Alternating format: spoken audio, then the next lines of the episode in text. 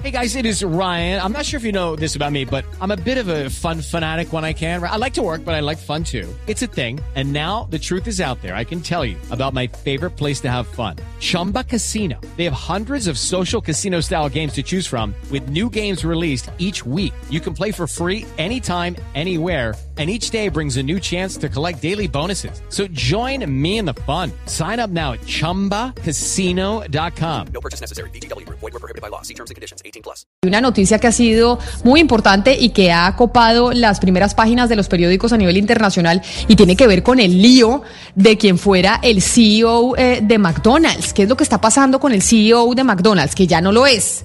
Pero ayer fue portada en el Financial Times. ¿Qué es lo que está pasando con este señor? Hay que recordar, Camila, que el CEO o el que era el, presidente de la compañía fue cesado de su puesto hace un año. Hablamos de Steve Easterbrook. Y fue cesado de su puesto hace un año, Camila, básicamente por tener una relación sentimental con una empleada. Algo que por políticas internas no se puede dentro de McDonald's. Lo cierto del caso es que la propia empresa, luego de la salida de este señor, empezó a hacer una investigación interna sobre si realmente había tenido más contacto eh, él con otras eh, trabajadoras de la empresa. Y lo que consiguió McDonald's a través de esa investigación interna es que el señor Esterbrook tuvo relaciones sentimentales y sexuales con tres empleadas más, en donde se pasaron fotografías íntimas, en donde hubo una gran cantidad de conversaciones que se quedaron dentro de correos eh, de la empresa.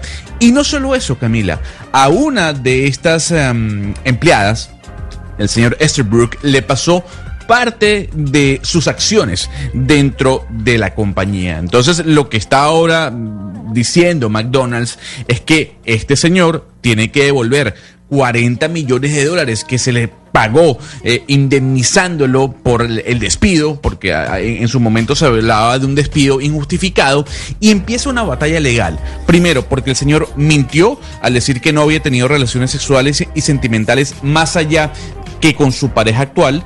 Eh, y segundo, por este fraude que había, habría cometido al entregarle o al pasarle a una de esas empleadas eh, acciones de la empresa. Pero venga, entonces son dos líos. Uno que se estaba metiendo con las subalternas, con las empleadas de McDonald's, y otro el tema de las acciones.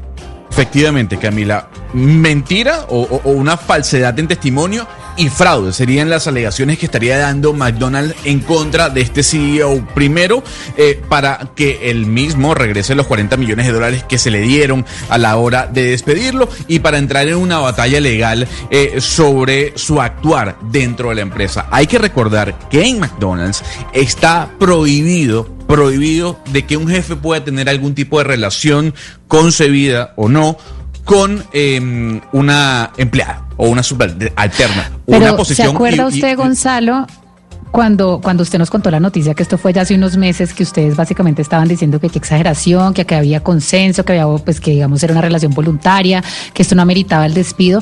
Justamente lo que nos muestra esto, Camila Gonzalo, en este momento, es que cuando estas relaciones se dan, donde hay una relación de poder jerarquizada y donde una persona, digamos, es el jefe de otra, no hay tal voluntad. Y lo que estamos viendo es que hubo además la conducta sistemática, porque normalmente cuando esto ocurre, yo tengo el poder y estoy en una relación de subordinación con alguien, y además estoy teniendo una relación sexual, lo que estoy haciendo al final es usar mi poder. Y así se ve. Tres mujeres distintas, o sea, ya era un tema sistemático y además a una de ellas le da plata, le da acciones. Es decir, ese es el problema con relaciones de poder eh, que se mezclan con relaciones sexuales. Ahora, lo que le dicen de, a, McDonald's en este momento es que no hay precedentes, digamos, de una demanda contra un eh, exdirectivo de una compañía así, una demanda tan pública. Normalmente lo que pasa en estas compañías es que lo que hacen es conciliar, eh, digamos, en silencio, decirle, váyase usted con esta plata, yo le indemnizo, váyase, pero no hagamos un escándalo. Esto lo que hizo fue, digamos, abrir la puerta que estos temas se tienen que ser públicos, se tienen que hacer mediante una demanda y que no son aceptables. Entonces creo que esto, digamos, es un, es un caso ejemplar para, para que las otras compañías sigan y dejen de, decirle a los, directivos, váyase, váyase, váyase y no diga nada, no armemos un escándalo aquí, simplemente váyase y yo lo indemnizo. Esto, digamos, abre la puerta. Pero eso, pero no será esto. Respondan. Pero ¿no será esto también como una forma de lavarse la imagen de parte de McDonald's? En este momento. Pues también. ¿Será también, una especie de estrategia de, de imagen internacional corporativa? También los acusan de eso porque ellos habían tenido muchas críticas del movimiento Me Too y de una asociación que se llamaba American Civil Liberty Union que les decía básicamente que ellos habían despedido a este señor muy en silencio y además le habían dado 40 millones de dólares cuando lo que ameritaba en este momento era una investigación y que ellos no estaban, digamos, pudiendo implementar las conductas de acoso y abuso sexual dentro de su empresa. Entonces, cuando llega este nuevo CEO, dice, no, este es mi, pues, mi momento para hacer esto público y para poder un poco limpiar la imagen de lo que hemos venido tolerando y escondiendo a lo largo de los años. Eso les dicen, pero ah, independiente de los motivos por los que lo hayan hecho, creo que es un buen ejemplo para decir es que usted, si usted es un CEO de una compañía, usted no tiene por qué andar en relaciones sexuales con sus subalternos. Esto no está bien y no es ético y además eh, rompe con todos los códigos de conducta de todas las empresas. Lo que pasa es que usted acaba de decir algo que no, que no, y discúlpeme, me pongo, es que Valeria acaba de decir algo que no está dentro de la noticia, que no está dentro de la investigación y que no se menciona en ningún momento. Y tiene que ver con el abuso y el acoso sexual. Aquí no se está hablando de abuso o acoso sexual, no se está hablando es de que eso. Hay, ah, no, sí, sí hay, porque, no se está hablando de Valeria. Es que, sabe cuál es el problema, que cuando usted es un jefe, pero yo le voy a explicar por qué se lo estoy diciendo, porque cuando usted es jefe y se mete en una relación con un subalterno, se entiende que la voluntad de ese subalterno está viciada por la relación jerárquica y de poder que tiene contra con su jefe. Por eso se puede hablar de acoso. Y más cuando el señor me está pagando una cantidad de plata para que yo me acueste con él. Es que eso no tiene ningún sentido.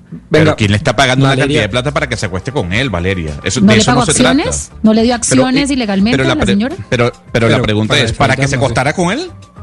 Para que se costara pues es que así se entiende, es que por eso usted no puede coger y usted por eso usted por es, por estas preguntas que nos estamos haciendo y por esta duda que queda en el ambiente es que usted como jefe no puede estar con un subalterno porque la voluntad se entiende es que no es duda. viciada usted, por la jerarquía. un amor legítimo Valeria, a ver, es Valeria, yo quiero hacer una, una pregunta. Amor legítimo con tres al tiempo, ¿no? Pues qué corazón tan grande. Un momentico, perdónenme. Eh, simple y llanamente quería decirle, porque me inclino en esto, qué curiosidad a pensar como usted, pero de verdad me abarcan más dudas que certezas. Eh, yo, yo simplemente tengo una duda casi que filosófica. ¿Toda relación de poder impide siempre y en toda circunstancia eh, la nulidad de la voluntad de las personas? Es decir, si mi voluntad es, expresa, además es transparente, es, pública. Pero usted que es profesor de universidad, debe saber que ahí sí hay un problema cuando hay una relación de poder. Y por eso en unas entidades como las universidades se prohíbe. No importa que el amor sea, sea legítimo, genuino, etcétera, etcétera, que vayan a estar por el resto de sus vidas juntos, un profesor no puede tener una relación con una alumna. Sí, sí, porque precisamente cuando usted es profesor, usted, usted no, no está en igualdad de condiciones y empieza usted a idealizar al que está ahí con ese poder enfrente suyo. Entonces, muy bien, cuando usted ya no sea profesor de la fulana o la, o la mujer no sea profesora del fulano, pues tengan su relación. Porque sí, juega un papel muy importante el tema de la relación de poder. La respuesta a, Rodrigo sería rotundamente no. Y le voy a decir por qué no pueden ser esas relaciones, que además eso ya está en muchos manuales de convivencia, diría yo, en la mayoría de manuales de, convivencia de las empresas, que por lo menos los que están en la misma sección no pueden tener eh, relaciones, porque no solamente esa desigualdad, esa relación de, desigualdad laboral genera eh, implicaciones en decisiones personales, sino en decisiones empresariales. Entonces quiere decir que usted tiene ahí un, subalterno que no está mirando, es decir, no está mirando con objetividad porque está enamorado de usted y en ese momento la visión suya no es una visión que sea de diálogo sobre decisiones empresariales, sino que están tomando, pues, bajo la misma línea, están tomando, exacto, sesgado, el amor enseguece. Entonces no es solamente, no solamente por decisiones personales, sino por decisiones empresariales. Ok, ok, se, la respeto, digamos, siguen una cantidad de dudas, pero no aburramos a los oyentes. Eh, la otra pregunta es, ¿y eso significa per se que hay en toda relación de poder empresarial, académica o lo que fuere, abuso y acoso?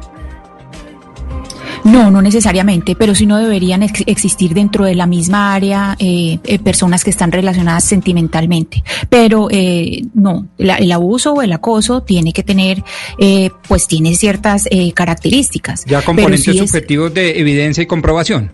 Sí, claro, eh, y sea, claro, eh, es, es, algo es algo subjetivo, pero sí hay, hay, asuntos que son absolutamente relacionados con, con el abuso de poder. Y por eso también, es decir, es que hasta para protegerse a sí mismos deberían evitar, se debería evitar ese tipo de relaciones, para protegerse a sí mismos de esas interpretaciones, porque puede que en un momento se interprete de una manera y después de otra. Es mejor evitarlas.